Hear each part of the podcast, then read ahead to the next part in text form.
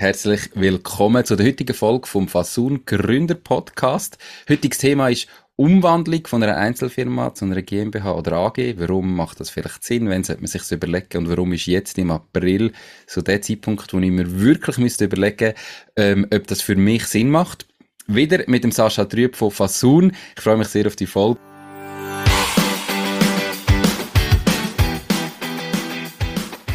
Herzlich willkommen zum Fasun Gründer Podcast bei Macht dein Ding. Hier besprechen wir detailliert alle Themen rund um die Unternehmensgründung in der Schweiz. Die Experten von Fasun haben schon tausende Gründerinnen und Gründer in die Selbstständigkeit begleitet und wissen darum genau, von was sie reden. Viel Spaß bei dieser Podcast-Folge.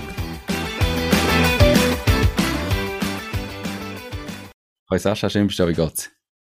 Hoi Nico, ich freue mich auch. Ja, sehr gut. Danke für morgen. Wie geht's dir? Ich kann mich auch gar nicht klagen. Ähm, das Jahr hat super gestartet. Die Folge nehmen wir im Januar auf, wenn wir ehrlich sind. Aber erscheinen tut es erst im April. Darum tun wir jetzt mal so, als wäre April. Weil äh, das Thema ist ja eben Umwandlung von einer Einzelfirma zu einer GmbH oder AG. Warum ist das jetzt gerade so zeitkritisch, wenn wir jetzt im April die Folge ausstrahlen? Warum müssen wir das genau jetzt überlegen? Weil für die Umwandlung brauchen wir ja eine Bilanz dass die kann beurteilt werden und es ist halt so, dass die Umwandlungsbilanz nicht älter wie sechs Monate darf sein. Das heißt, ähm, bis zum 30.06. hat man Zeit, das einzureichen. Es muss dann aber eintragungsfähig beim Handelsregister sein und eigentlich vom Handelsregister Mitarbeiter bearbeitet werden. Und darum sage ich jetzt mal so, April ist der richtige Zeitpunkt, um wirklich das jetzt in Angriff zu nehmen. Da haben wir noch genug Zeit. Weil aus der Erfahrung heraus zeigt einfach, es braucht einen Moment, bis man alles super vorbereitet hat, bis es dann zum Handelsregister kann und entsprechend eingetragen werden. Okay, also einfach, weil man ja tendenziell per 31.12. einen sauberen Abschluss hat, der sollte jetzt im April vielleicht auch schon fertig sein und darum ist eigentlich jetzt der Moment, um es zu machen, oder? Genau, also ist anzunehmen, dass man jetzt schon den Abschluss hat. Kann natürlich sein, dass man je nach Treuhänder relativ viel Arbeit hat und der Abschluss später gemacht wird. Ähm, aber eben, wir haben einfach Zeit bis mhm. Ende Juni für die Umwandlung. Also was ist bei euch so der letzte Zeitpunkt, wo ihr, äh, ich sage jetzt, die Aufträge überhaupt noch annehmt? Ja, das ist immer schwierig zu sagen. Ich sage jetzt mal, wenn Dokument und die Bilanz und all das wirklich super kommt, dann können wir wirklich sagen, können wir es noch bis Mitte Juni machen. Weil Dokument und alles unterschrieben ist ja dann relativ schnell, dann muss es zum Handelsregister, dann, dann funktioniert das. Ähm, wenn jetzt da wirklich noch, noch sehr viel fehlt, äh, sehr viel gemacht werden muss, ähm, dann ist schon Anfang Juni so ein das Letzte, wo man annehmen muss, damit man es wirklich ohne Stress zum Handelsregister bringt. Okay. Und jetzt mal ganz grundsätzlich, wenn ich eine Einzelfirma oder eine Kollektivgesellschaft habe, warum macht es vielleicht Sinn, überhaupt umzuwandeln in eine GmbH oder AG? Also, welche Gedanken muss ich mir machen, um zu entscheiden, mal, was ich machen oder nicht? Ja, es sind halt mehrere Sachen. Das eine ist ja, man weiß ja, mit Einzelfirma, Kollektivgesellschaft hafte ich mal privat, also persönlich für, für sämtliche Schulden, die passieren. Oder, oder ich sage jetzt mal, für die Aufwände, die ich habe. Und mit der GmbH bzw. AG ist ja das nicht der Fall. Das heißt, es ist schon mal eine Haftungsfrage, oder? Will ich aus dem Haftungsrisiko raus? das Zweite ist natürlich, ich, äh, mit der Personengesellschaft ist immer schwierig, Leute daran zu beteiligen. Das heißt, das ist mit einer Kapitalgesellschaft einfacher. Ähm, das heißt, das ist sicher ein Grund. Denn Bonität kann ein Grund sein, dass man sagt, ich will eine bessere Bonität bei der Bank oder bei meinen Gläubigern und das andere ist natürlich vielleicht ein Stück weit auch Ansehen. Oder mit der Einzelfirma hat man vielleicht eher den Ruf, oh, schön, herzig klein sein als Unternehmen. Und mit der AG, das sieht einfach dann noch ein bisschen noch mehr aus. Ähm, ich denke, das sind so die Hauptgründe von, von den Leuten, die zu uns kommen, ähm, die wirklich umwandeln wollen. Und wenn jetzt jemand sich nicht sicher ist, ob das für ihn wirklich Sinn macht, ähm, aber er sagt, ja, man, ich würde es gerne mal anschauen und mich vielleicht beraten lassen. Kann er auch in dem Fall auf euch zukommen und dann schauen ihr, ob es Sinn macht oder nicht? Ja, das haben wir noch oft, oder? Dass man wirklich sagt, oder dass jemand sagt, ich will eigentlich eine GmbH, bin aber nicht sicher, soll ich jetzt umwandeln, die Einzelfirma, oder soll die Einzelfirma gelöscht werden und die GmbH neu gegründet, oder soll ich es überhaupt machen? Ähm, in dem Fall schauen wir das an, aber wir brauchen wirklich, um fundiert äh, eine Meinung zu äußern, äh, Bilanz. Also Bilanz brauchen wir, um die wirklich können anschauen, um können sagen, okay, da macht es Sinn oder da macht es keinen Sinn. Mhm. Gehen wir davon aus, ihr habt herausgefunden, es macht Sinn ähm, und man will umwandeln. Wie läuft das ab? Was passiert nachher? Also grundsätzlich im ersten Schritt schauen wir eben, wie gesagt, die Bilanz an. Und wichtig in der Bilanz ist wirklich, dass das Eigenkapital halt dem Mindestkapital entspricht, wo man braucht für Gründung. Bei der GmbH die 20.000, bei der AG die 50.000 Franken. Also so viel muss Eigenkapital einfach sein bei der Personengesellschaft. Und wir schauen dann zusammen mit dem Revisor, ähm, ob er den entsprechenden Wert entsprechend bestätigen kann. Und wenn er das kann machen, dann können wir dann die Gründungsdokumente erstellen. Das ist so der erste Schritt von dem Ganzen. Und wie geht es weiter? Ähm, wir schicken am, am Kunden die Dokumente, er unterschreibt alles, retourniert es uns. Wir schauen dann mit dem Revisor, dass wir von ihm die Bestätigung bekommen, dass äh, das Unternehmen auch den entsprechenden Wert hat. Dann geht es zum Notar und dann zum Handelsregister. Okay. Und das machst du eben eigentlich, wenn du das bis im Juni machst mit einer Bilanz von letztes Jahr, dann kannst du es eben immer rückwirkend auf den Jahresanfang machen, was halt in den meisten Fällen einfach Sinn macht, weil dann gerade das ganze Geschäftsjahr in der neuen Gesellschaft als GmbH oder AG kannst abschliessen. Genau, und es ist natürlich auch so, dass dann wirklich die Einzelfirma eigentlich per 31.12. dann weg ist. Das heißt, sämtliche Umsätze, die du gemacht hast und auch der Gewinn laufen über die GmbH was dann natürlich auch noch einen steuerlichen Vorteil mit sich bringt. Okay, kommen wir nachher darauf zu sprechen. Aber wenn ich jetzt sage, hey, ich, ich will die Umwandlung machen, was muss ich alles für Unterlagen vorbereiten? Du hast gesagt, oder bis Mitte Juni nehmt ihr's, könnt ihr es dann noch annehmen, wenn wirklich alles super vorbereitet ist. Also, ich bin jetzt vielleicht ein bisschen spät dran, ich höre die Folge erst Anfang Juni, möchte es aber trotzdem noch machen. Was brauche ich für Unterlagen? Was muss ich euch alles zukommen lassen? Also zuallererst eben Bilanz, diese bereinigt sie mit alles Posten, wo halt wirklich sachinlagefähig sind. Die gewisse Posten, die muss man dann rausstreichen, weil es nicht geht. Was für die?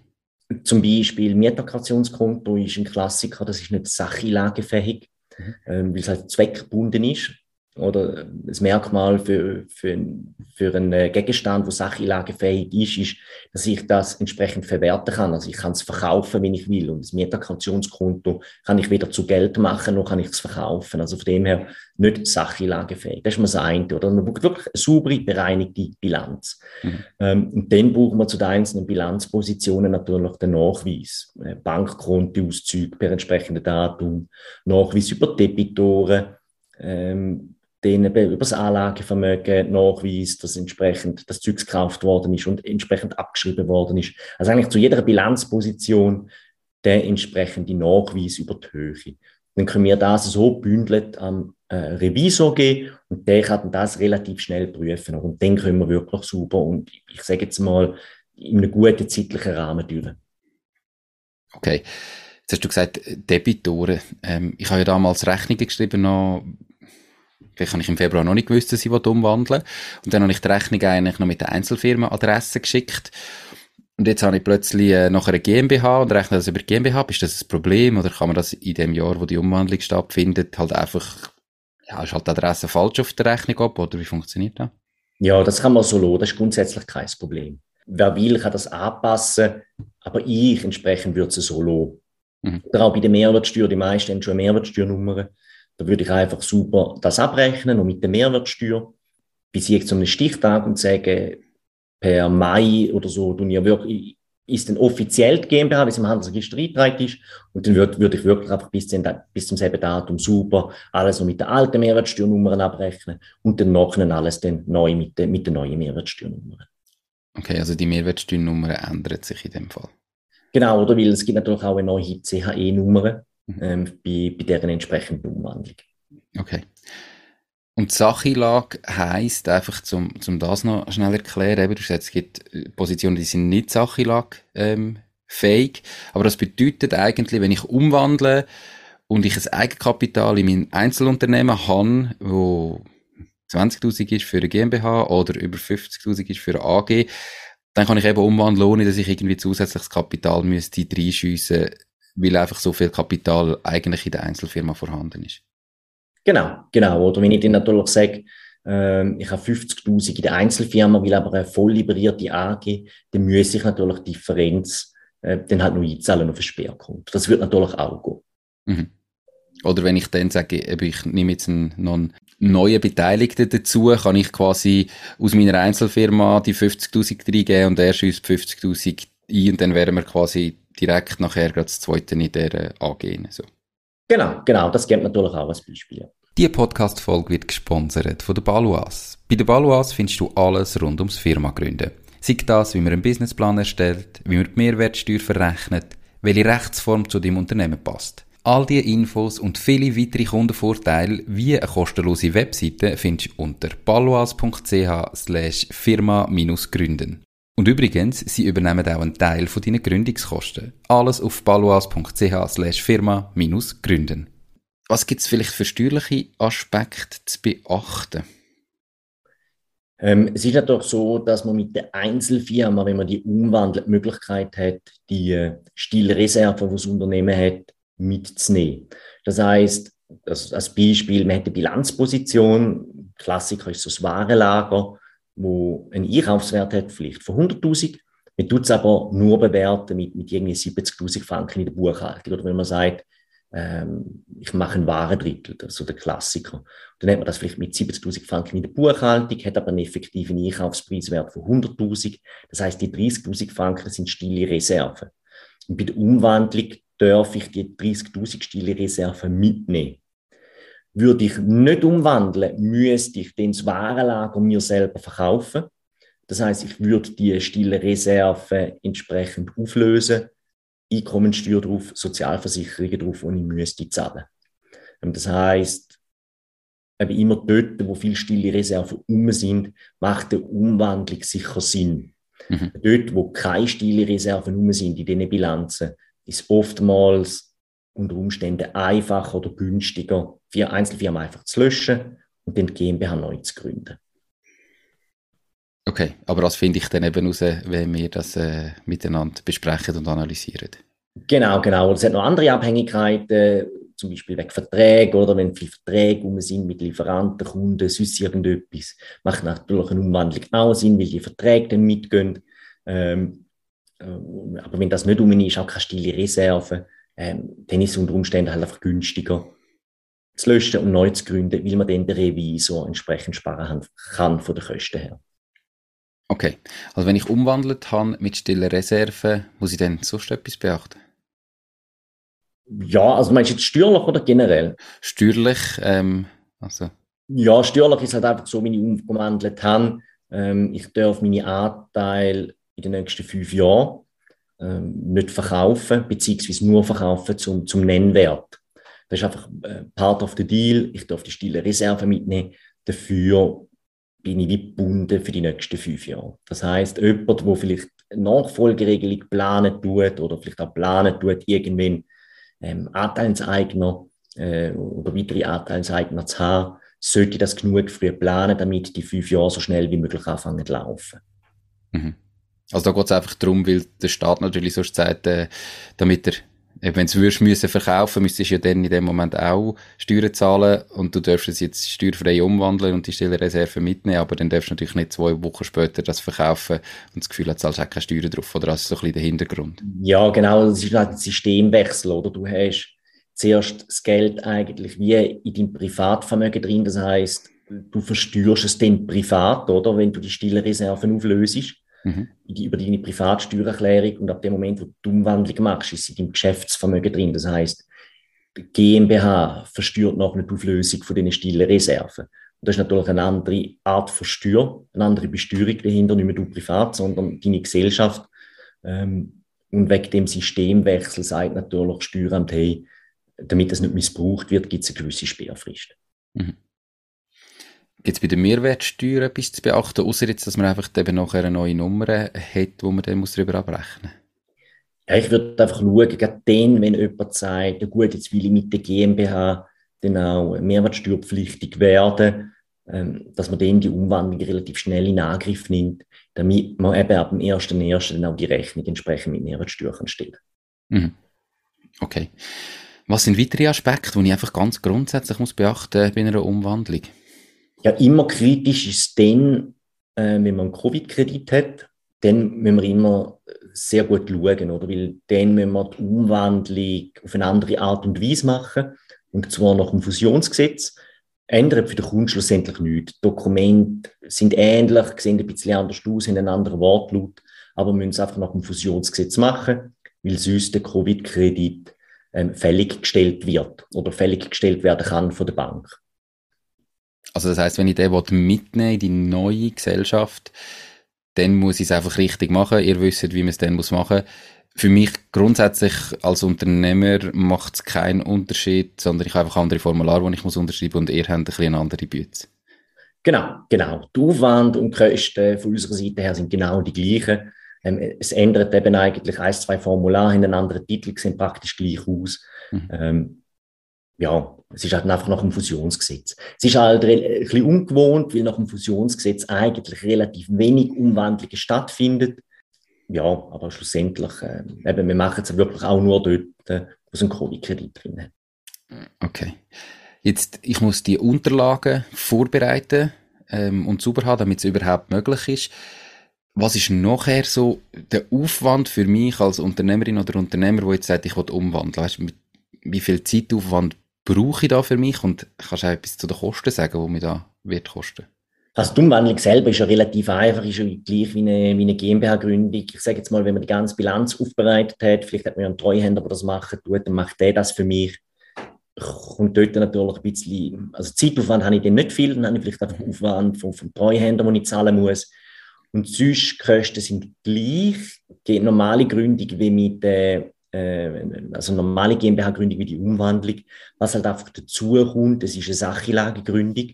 Das heißt, es kommt ein Revisor dazu, wie schon erwähnt, äh, und der tut das Unternehmen bewerten und da kommen halt noch weitere Kosten dazu.